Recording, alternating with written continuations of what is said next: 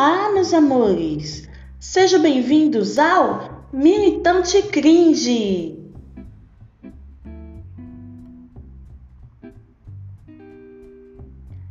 Para quem ainda não me conhece, eu sou a Laís Silva, a apresentadora de vocês nesta temporada.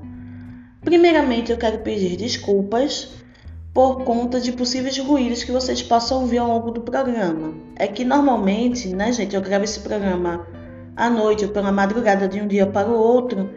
E nesta madrugada, meu excelentíssimo senhor marido decidiu fazer pães e bolos justo no horário que eu costumo gravar. E quando ele acabou de fazer tudo, já era coisa de 3, 4 horas da manhã, o que tornava né, impraticável, já estava dormindo. Então, o programa de hoje eu estou gravando pela manhã e, obviamente, eu moro num prédio, num prédio, num condomínio que tem mata, que tem bicho. Então, pode acontecer de sair um assovio de passarinho, pode sair um latido de cachorro, pode sair até uma pancadinha assim na parede, alguém aqui martelando algo.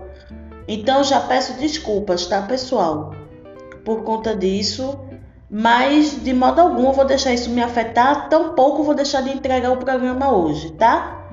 E mais uma vez, como sempre, como todas as vezes, eu agradeço ao pessoal das redes sociais que está sempre nos seguindo, que está sempre dando sugestão, incentivando. E é isso, pessoal. Muito obrigada pelo amor, pelo carinho de vocês, tá certo? Para quem não conhece as nossas redes sociais, é só seguir arroba militante cringe, tudo minúsculo, juntinho, bonitinho, no Instagram, no Twitter e no TikTok, tá pessoal? Aproveitando também, né? Se inscrevam aqui também no programa. Deixa aquele like assim marotinho, dê avaliação de 5 estrelas, compartilhe com os amigos, ajude a gente a engajar, tá pessoal? Lembrando também, último informe, prometo, que a gente tá com um clube de assinaturas, tá? conteúdos exclusivos nas mais diversas mídias para você. Procure a gente pelo e-mail, pelo WhatsApp que está aqui na descrição do programa e saiba mais sobre produtos, sobre planos de assinatura, sobre formas de pagamento, tá pessoal? Então, sem mais delongas, vamos para o programa de hoje.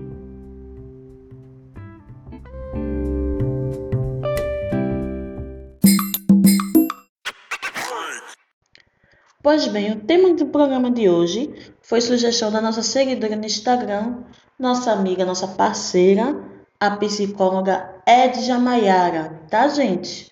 Para quem não conhece, uma psicóloga assim super top, atende online. Eu vou deixar o, IG dela do Instagram aqui na descrição do programa, também para quem estiver precisando de atendimento psicológico online e não sabe quem procurar, não tem boas referências, então eu garanto tá, pessoal? Super gente fina. E como amiga, ela deu um tema que era querendo saber é, como foi eu me mudar de Recife para Salvador. Porque eu sei que muitos de vocês não me conhecem, alguns conhecem, né? Mas para quem não me conhece, eu sou de Recife e estou morando há alguns meses aqui em Salvador, né? Eu entre trabalhos e casamento e tal, eu fiz essa mudança muito radical, né, para mim, porque apesar de eu já ter viajado muito, de eu conhecer muitos lugares, eu nunca me mudei para um lugar tão longe assim, né? Tipo, tão longe da família, tão longe dos amigos que eu deixei em Recife, tão, tão longe daquilo que eu me acostumei a ver desde sempre, né? Bem diferente do meu marido, que nasceu e se criou aqui, entre Salvador e Camaçarim, né, que é a cidade próxima aqui de Salvador. Então, para mim tem muita coisa aqui que está sendo novidade, tem muita coisa diferente, óbvio, né, que seria, né, o Brasil é um país diverso, né, várias regiões são, as regiões são diferentes umas das outras, então os estados também naturalmente seriam diferentes uns dos outros. E a Edge, ela deu o tema, né, contar, né, abrir um pouco, fazer isso aqui uma espécie de diário, né, contar sobre como é a diferença entre Salvador e Recife como eu estou lidando com tudo isso. Então, eu resolvi abrir meu coração para vocês e contar, né, como está sendo é, minha vida de recifense aqui em Salvador. A primeira coisa que a gente nota, né, quando faz uma mudança tão grande, obviamente é o vocabulário. Por quê, né? Gente, eu tenho um sotaque diferente do pessoal daqui. Acho que dá para notar. Eu, eu, tento fazer um pouco diferente, mas eu não consigo, né? Eu sou, vamos dizer assim, pernambucana raiz. E fica evidente, quando eu estou abrindo a boca aqui, muitas pessoas ainda acham que eu sou turista, quando na verdade eu já moro aqui tem um tempo. Não é tanto tempo, vamos contar que entre idas e vindas eu estou morando aqui tem seis meses. Mas é, eu não, não abri, e, claro, né, gente, por favor, não pretendo abrir mão do meu sotaque, mas é uma coisa que se nota nas rodas de conversa, todo mundo repara, já olha assim, tipo, você é de onde, sabe? Eu, com as pessoas do, do, meu círculo social, não. Com o tempo todo mundo se acostuma e tal, acha até bonitinho, mas quando eu chego nos lugares a primeira vez, já é um, um impacto muito grande, né? E, né, além do sotaque, obviamente, né, o vocabulário em si, né? Coisas que a gente fala de um jeito em Recife, aqui é outro, tipo, eu ainda estou me acostumando com a ideia de que aqui em Salvador, assim como no sudeste do país, o pessoal chama macaxeira de aipim, né? Porque eu cresci ouvindo a minha vida toda, ah, isso aqui é macaxeira, purê de macaxeira, macaxeira frita, escondidinho de macaxeira com charque, né? E quando eu chego aqui, aipim, purê de aipim, aipim frito, aipim não sei o que, aipim não sei o que lá. E aqui, né, tipo, eu fico assim, que? Algumas dessas, assim, dessas diferenças geram situações engraçadas. Eu me lembro que agora há poucos meses, né, eu voltei a Recife para visitar minha família e eu levei meu marido junto. E eu falei para ele que, né, entre várias coisas que a gente fez na cidade, eu disse a ele que eu ia levar ele para um brega. Só que, gente, meu marido não me avisou.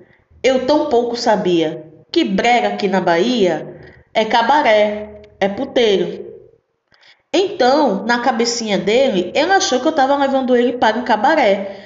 Quando, na verdade, para quem não sabe, brega em Recife é tipo um bailão, né? É tipo um baile funk no Rio, é tipo um bailão em São Paulo, tá ligado? Tipo, é só um lugar que todo mundo vai dançar um determinado tipo de música. E tipo, no caso de Recife, brega porque é o que mais toca lá. E eu levei pro brega ainda levei até pro brega mais ou menos, que só tinha senhorzinho já de meia idade. A coisa assim mais tranquila, só mesmo pra ele ver, né? Coisas que eu sinto falta, né? Ou pelo menos eu sentia lá a época, né? Então, eu levei e quando ele chegou lá, e viu que realmente era só um, uma casa de show que todo mundo foi dançar. Ele ficou olhando e dizendo: É, eu pensei que isso aqui era um cabaré. E eu: Não, por que você achou que era um cabaré? E ele explicando: Não, porque você falou que ia me levar para um brega, então eu achei que era um brega, um cabaré.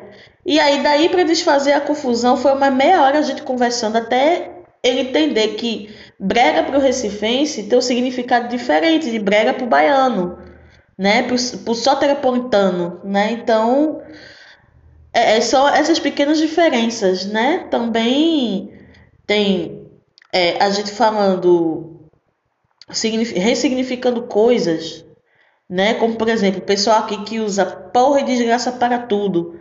E aí a gente chega em Recife é tá com carai, eita carai, tchá carai, tá com carai, vai carai. E aqui é, com a porra, é longe como a porra, essa desgraça é longe como a porra. So, não tô dizendo que isso é ruim, tá, pessoal? Mas é como eu disse, para quem não tá acostumado, para quem nunca conviveu assim com essa diferença diretamente, para quem nunca até então tinha passado tanto tempo numa cidade diferente da que você nasceu, é, demora um pouco a você se acostumar, a você compreender o que estou falando com você, a você, vamos dizer assim, se acostumar e até repetir, né? Porque eu já reparei que vira e mexe eu estou aqui repetindo desgraça para todo lado, sem querer, porque eu já estou me acostumando a morar aqui na cidade, né? É normal, tá? acontece, eu gosto. Eu, eu gosto de prestar até atenção nas conversas, né? As pessoas conversando. Fico até com medo de levar um, um tabefe aqui, mas eu presto atenção nas conversas e acho bonito. Eu, eu gosto de ver, de observar, eu gosto de prestar atenção, de, de me interar sobre o como as pessoas falam aqui, até para não ficar boiando, no fim das contas. E claro que se você fala de vocabulário, você também fala de costumes, né? Das pessoas aqui, né? Como é o, o soteropolitano, como é o jeito soteropolitano de ser. Então, né? Meu marido costuma dizer que se brasileiro gosta de dar um jeitinho em tudo, o jeitinho brasileiro nasceu aqui, já que Salvador é a primeira capital do Brasil. É sim, recifenses, você desculpe, né? Apesar de Recife de Recife, né? Ser a capital do Nordeste, Salvador foi a primeira capital do Brasil, isso é um fato, não tem como a gente negar. Mas enfim, o jeito, o jeito soteropolitano de ser. O, o soteropolitano, meu Deus, eu, eu vou engasgar até o fim desse áudio, desse programa, mas vamos lá. O jeito soteropolitano de ser. O soteropolitano é a pessoa que eleva o deboche aqui ao nível máximo é o pessoal que é, não tem papas na língua. Se tiver que mandar você para uma porra, manda, manda, essa, manda essa porra com uma porra, manda tomar no cu essa desgraça. Ele vai mandar. E tá pouco se fudendo se você está achando ruim ou não, né? É um pessoal que, se tiver que meter a mão na cara, vai meter. É uma coisa cultural daqui mas ao mesmo tempo ao pessoal receptivo, né? Em todos os lugares que eu estive, né? São pessoas acolhedoras, são pessoas receptivas. Sempre pergunto se a gente precisa de alguma coisa, e não é porque acham que eu sou turista, né? Mesmo dizendo que mora aqui na cidade e tal, são pessoas que sempre me receberam bem, ou pelo menos eu dei sorte de não topar com um, um setropolitano filho da puta, mas enfim. Né? Até agora as impressões que eu tenho são positivas. Né? São pessoas prestativas, é, um pouquinho francas, talvez, né? Às vezes de maneira desnecessária, mas não falam por maldade ou não falam por querer fazer graça para aparecer em cima de alguém. Falam porque, tipo, querem ajudar. É aquela franqueza, tipo, Desculpa eu ser grosso, não queria ser grosso, mas eu estou sendo grosso porque eu acho que você está fazendo merda ou que essa situação dá merda. E eu gostaria de ajudar você a melhorar essa situação. Então é normal, né? Vamos dizer assim, é uma coisa que as pessoas mais sensíveis aqui sofrem um pouquinho, mas depois do tempo a gente se acostuma. Eu já estou me acostumando, tem momentos já que eu nem ligo mais. Tem momentos que eu já estou ficando igual ao, pessoal daqui, quando começa, isso aqui tá ruim, quando a pessoa diz, vai tomar no cu, eu digo, vai tomar no cu você, e por aí vai. Né? Já é uma coisa natural daqui, né? Não, baiano não é preguiçoso.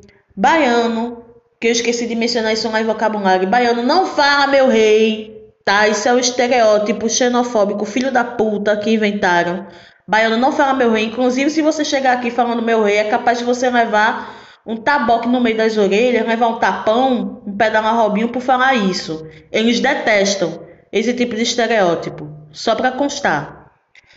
Baiano não, não fala as coisas arrastado, porque baiano mesmo aqui da quebrada da favela fala numa velocidade 3 de áudio do WhatsApp que às vezes nem o soteropolitano entende o próprio soteropolitano, sabe? E é o pessoal de bem com a vida, no geral.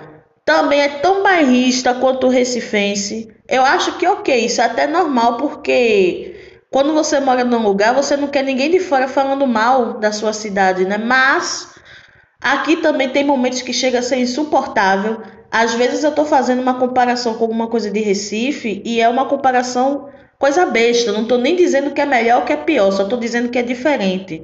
O pessoal aqui já pega, já fica puto, já começa. Ai, tá achando ruim voltar lá para Recife, não sei o que, coisa e tal, porque é, é um, um rolê muito de, de defesa do, do, do sua cidade, né, do seu lugar.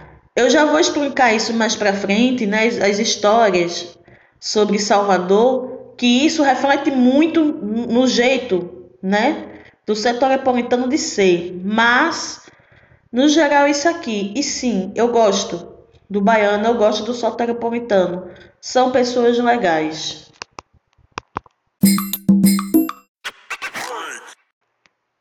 Mas afinal, né?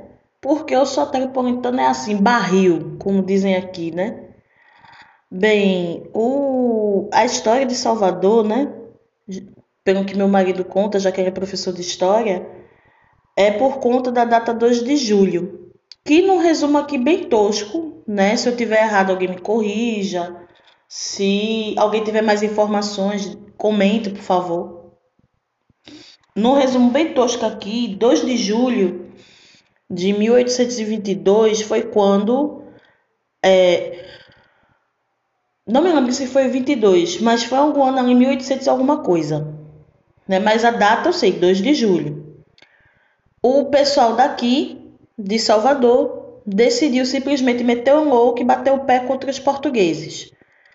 Né? Era uma coisa, uma situação que já vinha de muito tempo, a galera já queria botar os portugueses para fora daqui, só que não tinha recursos, não tinha soldados, não tinha ninguém que comandasse.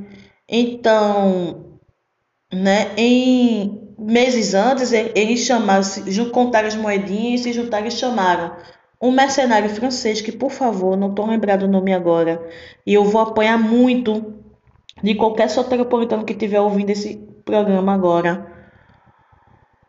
Mas foi um mercenário francês que veio aqui, treinou a galera tal, tipo, fez a galera aprender a brigar com pouco que tinha. E neste fatídico dia 2 de junho, junho, 2 de julho, fatídico não, nesse excelente dia aí, 2 de julho, foi o dia que o pessoal tava decidindo bater mesmo em português. Tiro, porrada de bomba, dedo no cu e gritaria.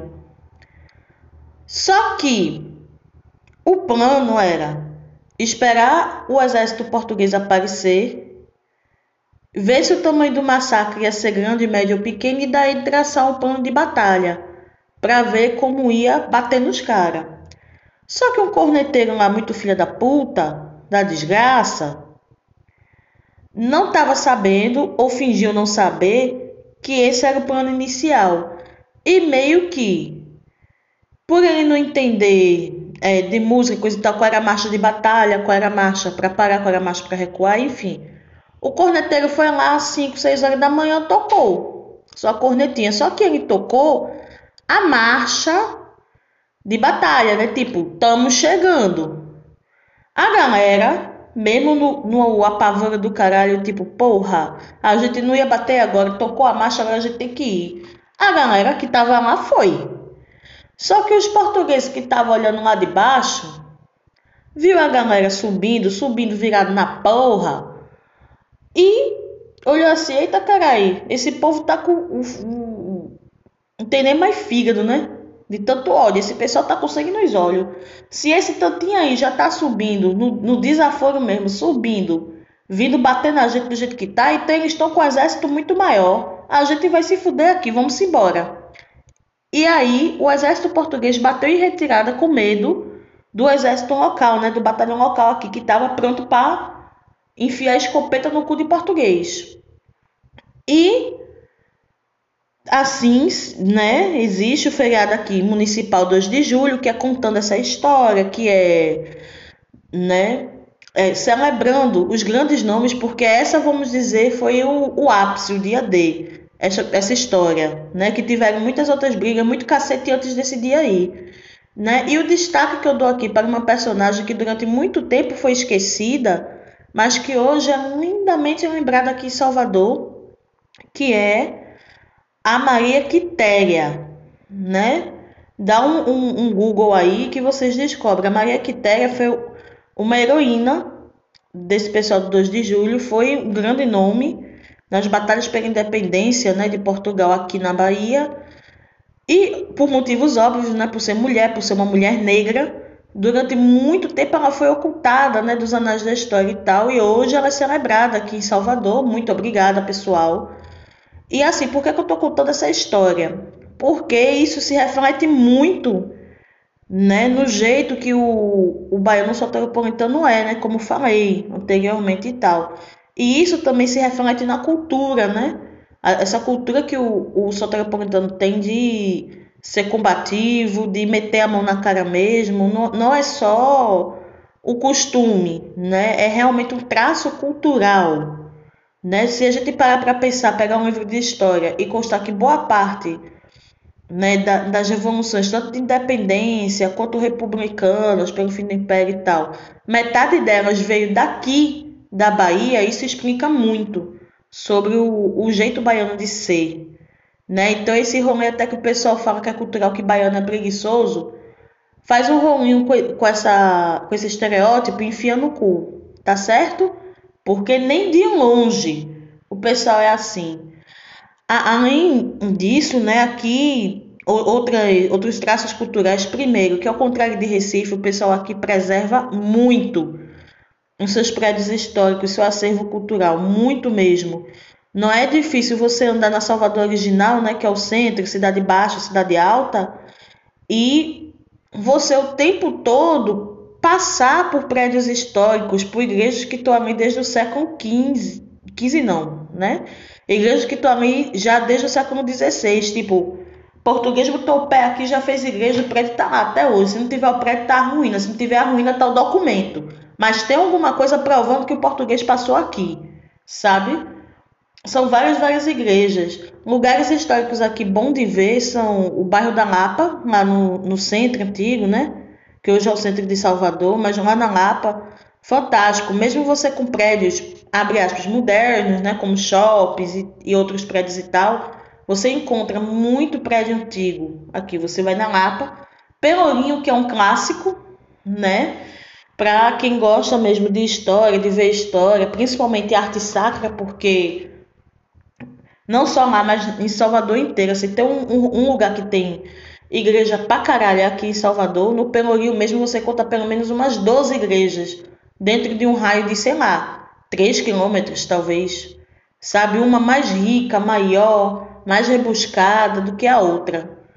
É uma coisa bonita de ver, mesmo eu sendo ateísta, né, não sendo lá pessoa religiosa, mas e também sabendo, né, o sangue de quantas pessoas escravizadas foi foram usado, quanto de sangue de pessoas escravizadas foi usado para construir esses templos, não deixa de ser bonito, tá, pessoal?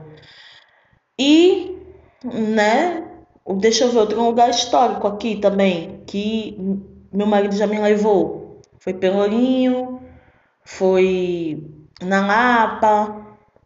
Ah, gente, eu acho que praticamente qualquer bairro aqui da cidade, mesmo os bairros até os bairros mais populares, né? Até as favelas, até os bairros que é tudo entupido de condomínio, não tem como você não achar um prédio que, pelo menos um prédio que tenha mais de 100 anos, você acha. Sempre acha. Aqui mesmo onde eu moro tem uma igreja católica, que como eu disse é comum aqui, e parece que é uma associação, um clube dos militares, uma coisa assim também, que já tem mais de 100 anos, quase 200 anos aqui, dentro do bairro. Então, é normal a gente achar prédio antigo aqui, eles conservam muito. Outra coisa aqui também que não é somente pelo sincretismo, mas também pelo sincretismo religioso. Pessoal de terreiro aqui tem paz. É possível você ter um terreiro, né, abertamente e ninguém se incomodar com isso. Muito pelo contrário, passa o pessoal pedindo dinheiro para as feituras de santo e o pessoal dá. Independente da religião que a pessoa siga, a pessoa deixa lá sua pratinha, um real, dois reais, eu mesmo já deixei. Porque também é uma coisa cultural daqui. As religiões de matriz africana são muito respeitadas. E não é porque, ah, Salvador é a cidade mais negra do Brasil. Não. Porque se a gente for falar do carioca mesmo, né?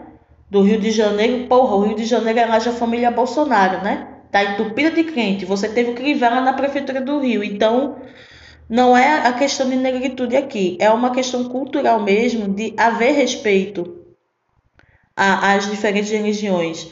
Até crente aqui, que sim, temos crentes aqui em Salvador, não parece, mas temos crentes. Só que eles são minoria aqui e até eles aqui, eles respeitam. No geral, eles respeitam é, a galera de outras religiões, justamente por isso. Aqui existe uma tolerância religiosa muito grande. Eu acho isso fantástico, né? Porque em Recife não existe. Recife tá tudo dominado por crente também. E quando não era crente, eram os católicos e o pessoal do terreiro, né? O pessoal das religiões de matriz africana, até hoje são muito vandalizados lá em Recife. Para você manter o terreiro de pé, a não ser que você seja pai de santo de um terreiro muito grande, é, você ter um terreiro pequeno, você está fadado ao fracasso. As pessoas tacarem pedra, vandalizarem, é, bater no pessoal mesmo, chegam a agredir, xingar, né? É uma coisa muito pesada. Então aqui eu acho lindo. E até mesmo quando eu falo aqui que eu sou ateia, é, o pessoal respeita. Não vejo, até agora também eu não vi ninguém tentando me converter ou falando que era falta de Deus ou falta de algum orixá na minha vida, que eu não, eu sou assim porque eu nunca fui no terreiro, que eu sou assim porque eu saí da igreja. Então, tipo, aqui a tolerância religiosa, né, é cultural. É uma coisa muito positiva, muito boa. O pessoal aqui vive muito bem, convive muito bem com diferentes credos, e isso é fantástico. É uma das coisas também que eu amo aqui em Salvador.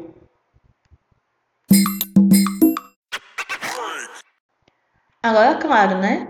Eu falei de vocabulário já, de costume do pessoal, cultura, etc.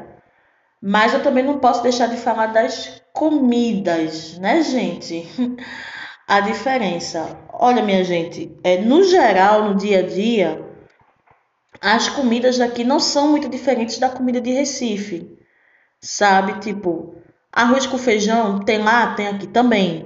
Cuscuz tem lá, tem aqui também é, comer charque, come lá, aqui também se come. Carne de sol também. Apesar de ter os nomezinhos diferentes, o pessoal, é, a gente praticamente come as mesmas coisas, né? É uma questão meio regional. Mas, apesar de no geral a gente ter muita semelhança, claro que tem as diferenças e não tem diferença maior entre Recife e Salvador do que o acarajé. Por quê? Não quer dizer que a gente em Recife nunca tenha comido acarajé a gente não coma acarajé não existe acarajé lá. Existe. Só que não é uma convenção cultural como aqui, né? Existe porque tem uma galerinha que sabe fazer, vai lá vender, tem gente que compra, que come. Uma outra baiana que sai daqui, vai para lá, faz uns acarajé mais robusto e tal, mas tipo, não é uma coisa habitual. A gente come tipo ah, eu tô afim de comer uma coisa diferente. Tem alguém aqui que faz acarajé? É tipo isso. Então, aqui em Salvador não é assim. Aqui em Salvador você acha acarajé na mesma proporção que você acha salgado de um real. Não é difícil você andar em qualquer lugar que você esteja que você não ache uma banquinha com alguém vendendo acarajé. E não, nem sempre as banquinhas é as baianas lá de turbante, toda de branco paramentada, não, viu, gente?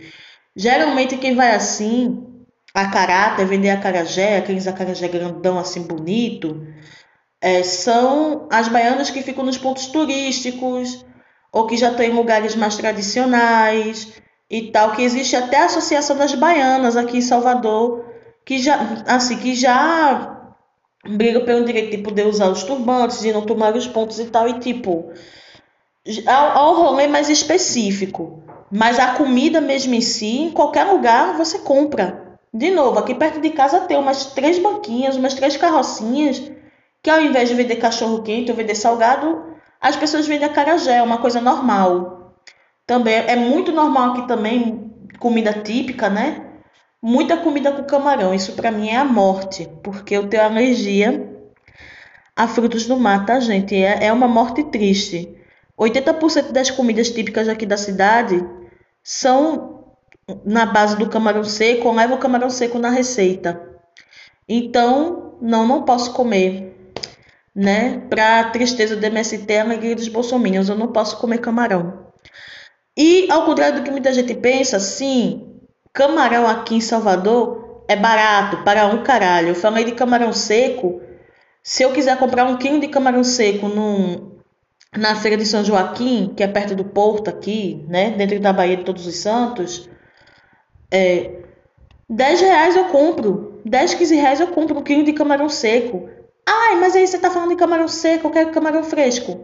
20 reais eu compro um quilo de camarão fresco na mesma, mesma feira, no mesmo mercado. Sabe? E por quê? Porque aqui é uma coisa habitual. As pessoas gostam de colocar camarão na comida. Né? Gostam de colocar frutos do mar. É uma coisa típica daqui. Né? Lembra um pouco o Recife, alguns lugares ali da região metropolitana de Recife, né?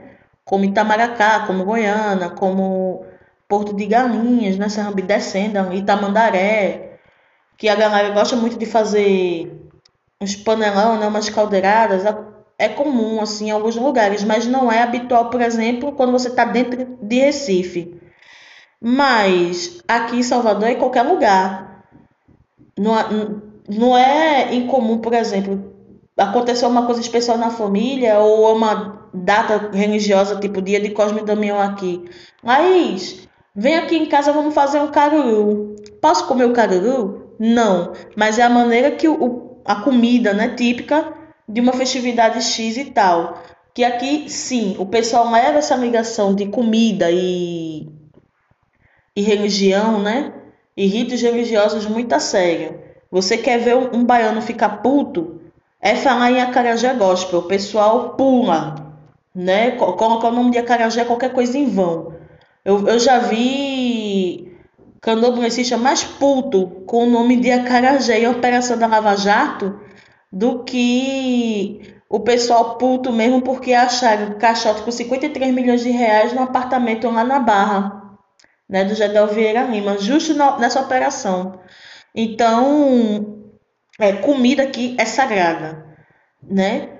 Algumas diferenças de preparo nas comidas do dia a dia também existem, como por exemplo, é, o pessoal fazer feijão, que em Recife a gente coloca carne, coloca carne no feijão, coloca uma charque, coloca um pai, coloca uma calabresa, mas a gente coloca muito legume também, né? Coloca uma xixe, coloca um, um girimum, abóbora, como chamam aqui, coloca um chuchu, uma cenoura. E aqui o pessoal não quer ouvir falar disso. Diz que estraga o feijão. O pessoal coloca feijão com carne. E quando eu tô falando carne, é carne mesmo. Tipo, Compra peito bovino, compra pai, compra calabresa, compra pedaço de porco salgado, compra pedaço de porco defumado. Coloca assim tudo. É, é um feijão tão pesado que meu marido aqui em casa, quando faz feijão, eu até como, mas eu preciso de umas três horas para poder fazer a digestão da comida apropriada para poder fazer outra coisa. Porque o sangue todo vai para o estômago para fazer a digestão e se eu tentar fazer qualquer coisa eu passo mal, como já aconteceu aqui é uma comida pesada, né? Eu entendo que seja um costume também daqui, seja cultural e tal, mas comida aqui, se você não está preparado, né? Se você não está com a barriga preparada para comer aqui, você se fode. É isso, né? Mas, como disse, também a tudo a gente se acostuma. Apesar de que comida realmente é uma coisa com a qual eu ainda não me acostumei, de verdade. E por fim, né, a geografia da cidade, né? Como você se localiza em Salvador? Olha, minha gente, eu vou ser sincera. Eu não sou a melhor pessoa do mundo em relação à localização geográfica. Assim, eu tenho memória fotográfica. Se eu passei por um lugar uma vez, se eu passar uma segunda, uma terceira vez, eu vou saber chegar sozinha. O problema é o meu centro, né, de localização em si, tipo, é Salvador um pouquinho mais recuada a oeste do que Recife, por exemplo. Então, tipo, o sol aqui nasce mais tarde e se põe mais tarde. Então, durante 31 anos da minha vida, eu fui acostumada a acordar, né, com o sol nascendo às quatro e meia da manhã e se pondo às cinco e meia da tarde. Aqui em Salvador, eu tenho que me acostumar com o sol nascendo às 5 e meia, 6 horas da manhã e indo se pôr depois das 6 e meia da tarde. Então, às vezes o meu cérebro dá bug, tipo, como assim? Né? Agora mesmo quando eu vim gravar esse episódio, eu tava olhando pro, pro céu, assim, crente que ainda eram 8 e meia, 9 horas da manhã. Quando eu olhei, já era mais de 11 horas, quase 11 e meia. Eu, como assim? já vai dar meio-dia e o céu, o sol, não tá parecendo que vai ser meio-dia já. E assim, isso me buga muito aqui. É uma coisa que seis meses aqui eu ainda não me acostumei e é isso, né, gente? Eu tenho que aprender a lidar. É, outra coisa é a própria geografia da cidade mesmo, assim, que não me ajuda, né? Porque Salvador, eu vou definir Salvador como se você virar um mapa do Brasil, colocando o Nordeste apontando para cima, Salvador é um bico. Ou numa linguagem mais técnica, vamos dizer assim, Salvador é uma península dentro da Baía de Todos os dos Santos. Na verdade, é entre a Baía de Todos os Santos e o Oceano Atlântico. Salvador é a península, tá ali né? Então, não, não é incomum, inclusive, até aqui habitual, foi uma coisa que eu amei, né? Não é incomum você estar numa praia e ver o pôr do sol numa praia. Você vê, às vezes você pode, é a única cidade aqui, pelo menos que eu conheci até agora, que você pode ver o nascer do sol de um lado da cidade, na praia, né? De um lado da cidade, e ver o pôr do sol na praia do outro lado da cidade. Sabe? Então, é, é uma coisa interessante, uma coisa bonita, mas isso também me fode para um caralho. Porque se eu preciso ir para um lugar que eu não conheço aqui, por exemplo, e eu fico, nossa, mas eu tenho que ir subindo, eu tenho que ir descendo. Eu me perco aqui totalmente, porque às vezes você quer ir subindo, mas o seu subindo, o meu subindo, a minha noção de subir, né, é para o norte. Aqui você vai para o norte, nordeste ou noroeste, você está dentro de Salvador, e você pode parar na puta que pariu, sabe? Ou você ir para o sul, sendo que aqui o sul também é relativo, porque você tem o sul que fica o farol da Barra, mas também você tem o Rio Vermelho, mas o Rio Vermelho já é virado para o sudeste, mas conta como zona sul. E a Barra, mesmo o farol da Barra, não fica exatamente no sul, porque tem um, ainda um, um istmo, a península vai até o finzinho assim para você chegar no farol não no farol da Barra, mas no ponto mais para dentro da Baía de Todos os Santos, o farol da Barra fica antes e aí você meio que dá a volta. Aqui é complicado. Pessoas que têm dificuldade de andar em qualquer lugar, que já têm dificuldade em Recife, aqui se fode. Então, GPS aqui é uma coisa muito útil, né? A cidade aqui é, é basicamente morro, ladeira para todo lado. Eu tô odiando porque eu não posso ser sedentário aqui em Salvador. Em qualquer canto que eu vá, qualquer lugarzinho que eu vá, é pelo menos uma ladeira para subir. Não tem jeito. Tem aqui até umas espécies de, de bondinho que o pessoal chama de plano inclinado, nos lugares assim, mas tão com inclinação tão fodida que precisa do bondinho para você subir e descer. Tem o elevador Lacerda, que para decepção né, de muito turista, incluindo essa que vos fala, né, para decepção de muito forasteiro, não é um elevador panorâmico e é só um meio de transporte entre a parte de baixo, o comércio, e o pelourinho lá em cima, né? É, são coisas necessárias dada a geografia da cidade, né? Às vezes as, é, são tão íngremes que é melhor você pagar uma passagem de ônibus para subir do que você tentar fazer isso a pé. Sério. Só o soteropolitano mesmo, nascido e criado aqui, que já é acostumado com essas coisas, mas qualquer pessoa de fora, principalmente vindo de Recife, que não, habitualmente não é uma cidade com muito morro, né? Não tem muita ladeira, sim, minha gente. Ai, não veio me lembrar de bairros da Zona Norte ou do Ibura, né? Porque no geral a gente sabe que Recife é uma grande várzea, né? Todo mundo ocupou. É tudo no, no, nível do mar, abaixo do nível do mar. A gente sabe disso. Então, sair de uma cidade como Recife para vir para cá, que é morro, morro, morro para todo lado, é foda. Aqui também é muito comum você encontrar viadutos, você encontrar túneis. O próprio metrô daqui é a coisa mais chique do mundo para mim, porque é um metrô de superfície como Recife, mas é um metrô que anda em cima de viadutos. Tipo, você está no trem e você olha para baixo, você vê a avenida lá embaixo e você sei lá, uns 10 metros lá acima. E andando de metrô aqui, tipo, é muito foda, cara. É uma coisa que, mesmo sendo habitual para quem é daqui, né, é uma coisa que o pessoal não liga mais. Para mim, eu ainda vou demorar um bom tempo para desencantar, né, para ficar apreciando essas coisas, porque eu olho muito, eu reparo muito, né. Para quem quer andar em Salvador, andar de Uber não recomendo porque é muito caro. Para andar de ônibus só presta de dia. À noite aqui é meio complicado. Aqui, ao contrário de Recife, não tem ônibus 24 horas. E mesmo quando tinha, segundo meu marido, não era um serviço de excelência. Eles aproveitaram a desculpa da pandemia para cortar de vez. Então, tipo, se você tiver na rua, né, dependendo de ônibus, até 11 horas, 11 e meia da noite, você tá fudido, bonito. É, para andar a pé, se você tem condicionamento físico, né, de um atleta para subir descer ladeira, de boas, você bate em qualquer lugar aqui em Salvador, inclusive os lugares históricos que são muita ladeira. Pelourinho mesmo é aquilo que vocês veem no filme, nos filmes, na televisão mesmo, é ladeira para um caralho. É foda. Você sobe e desce e parece que não chega a lugar nenhum. É, e mas eu não vou falar só de coisas ruins, né, gente? Vamos falar também que as praias daqui são lindíssimas, tanto para a Orla, que é o lado oceânico, né, quanto para dentro da Baía de Todos os Santos. Inclusive, tem até preferências, né? Tipo, se vocês querem praias mais calmas, menos agitadas, praia de, as praias de dentro da Bahia são ótimas, né? E se você quer um surf, quer uma atividade à praia, ou você quer um lugar mais, vamos dizer assim, caloroso, as praias da Orla são perfeitas. E as praias são muito bonitas aqui, não tem jeito. Salvador é uma cidade linda. Eu sei que Recife também é, tá? Por favor, defenda a minha cidade se sempre que eu posso. Recife tem encantos mil, como diz o Reginaldo Rossi, mas Salvador é linda. Sim, também.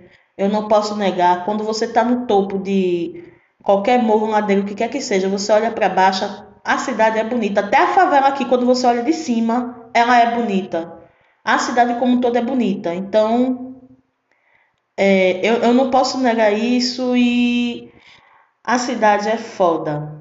Eu posso resumir tudo, isso que eu tô falando aqui em. Sim, gente, eu estou gostando de morar em Salvador. Não é só por causa do meu marido, não é só porque eu vim para cá para trabalhar, não é só porque eu já tenho amigos aqui, mas porque realmente eu acho Salvador uma cidade incrível. E é isso, pessoal. O programa de hoje fica por aqui. Não esqueça de seguir a gente nas redes sociais. Não esqueçam de curtir, compartilhar este programa. Não esqueça de deixar aquela avaliação cinco estrelas para a gente. Né? Bota exclusivo, dá muito trabalho para fazer. Lembrando do nosso clube de assinaturas, mais uma vez, com conteúdos exclusivos. Quem tiver interesse, entre em contato através do e-mail ou do WhatsApp na descrição do programa de hoje tá, pessoal? Fale comigo e saiba como. E fiquem na paz de Zeus e até amanhã.